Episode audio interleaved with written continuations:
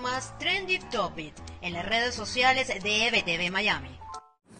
Hola, soy Karen Aranguibel y esto es lo más trendy en redes sociales de este 13 de enero. Esta vez comenzamos con Estados Unidos, donde la atención está en Washington y en la decisión que pudiera tomarse este miércoles respecto a un juicio político contra el aún presidente en funciones Donald Trump. En este mismo orden, los preparativos para la toma de posesión del presidente electo Joe Biden y las previsiones de seguridad también se han viralizado.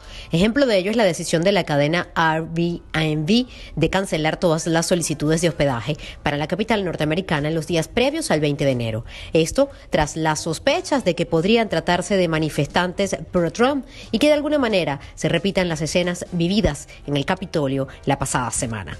En tanto, en Venezuela, la detención irregular de miembros de una, ONG en el estado Zulia sigue siendo noticia. Miembros de Azul Positivo ya cumplieron más de 24 horas incomunicados y ahora pasarán a ser juzgados ante un tribunal militar, informó el Comité de Derechos Humanos de la entidad, CODES, a través de un mensaje en su cuenta en la red social Twitter. Mientras tanto, Iri Varela y Luis Parra volvieron a convertirse en tendencia. Ambos personeros del régimen han sido la comidilla de las redes sociales este miércoles. La primera por sus controvertidas declaraciones sobre las expropiaciones y la solicitud de retirar la nacionalidad a quienes han pedido una intervención militar en Venezuela.